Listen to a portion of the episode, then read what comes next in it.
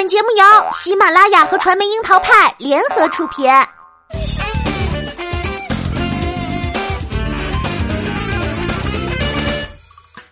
桃砍八卦，八卦也要正能量。Hello，大家好，我是小樱桃调儿。前天，湖南卫视大型原创音乐公益支教节目《让世界听见》迎来了收官，没有喧嚣，孩子们的合唱像是天使在歌唱。汪峰和蔡国庆两位支教老师一手打造的乡村童声合唱团，终于第一次来到首都北京，站上音乐厅的大舞台演出了。身着民族服饰的小朋友们，个个神采飞扬，音乐的魔力让他们变得自信满满。从零基础到拥有专业水准的童声合唱团，孩子们经过两个多月的不懈努力，终于让梦想照进现实。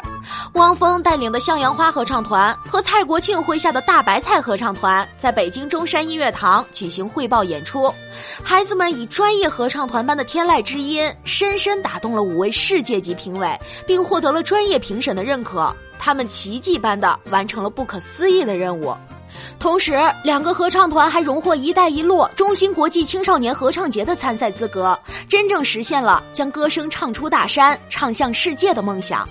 没有炒作的话题，没有流量明星。节目有两位明星支教老师走进大山，以支教老师的身份陪伴孩子们生活学习，用组建合唱团为形式载体，致力于帮助山村儿童接受正规的音乐教学、民族文化推广与传承，以及关爱留守儿童等社会现象为本意，实现孩子们带着歌声与民族文化走出大山，改变命运，走向世界的美丽梦想。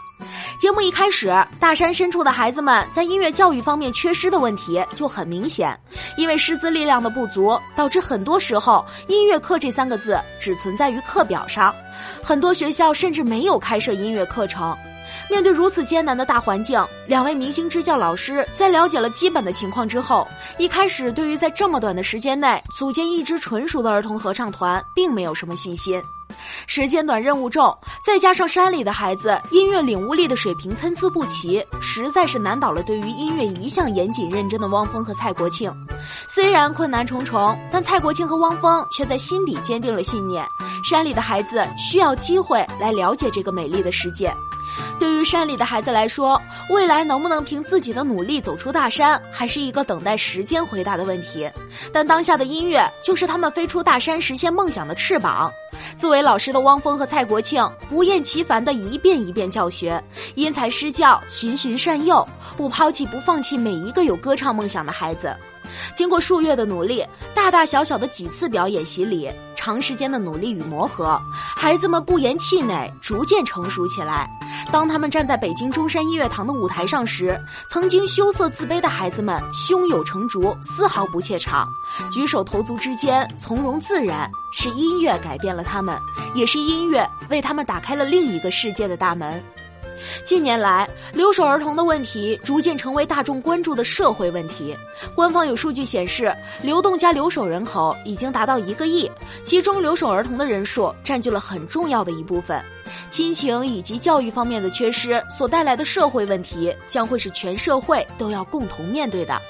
就像是节目里汪峰对留守孩子的父母所呼吁的，请能在尽可能的时间里陪伴孩子。那对于孩子们来说，都会是一生不会忘记的温暖时刻。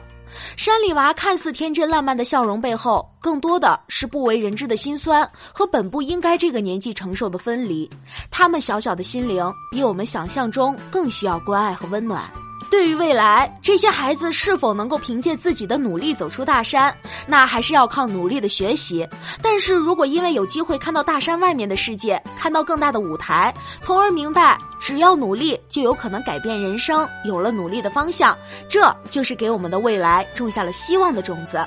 其实，让世界听见不只是一档综艺，以音乐的形式让外界看到了山村孩子们的生活状态，他们各有各的坚强与乐观。同时，也看到了农村孩子们的关爱缺失、教育缺失，需要为人父母的正视，也需要整个社会的关注与帮助。它所带来的感动与思考，远超一档综艺的意义。如果有第二季的话，调儿应该还是会追的。好啦，今天的节目呢就是这些了。明天晚上，调儿继续在这里跟大家侃八卦哟。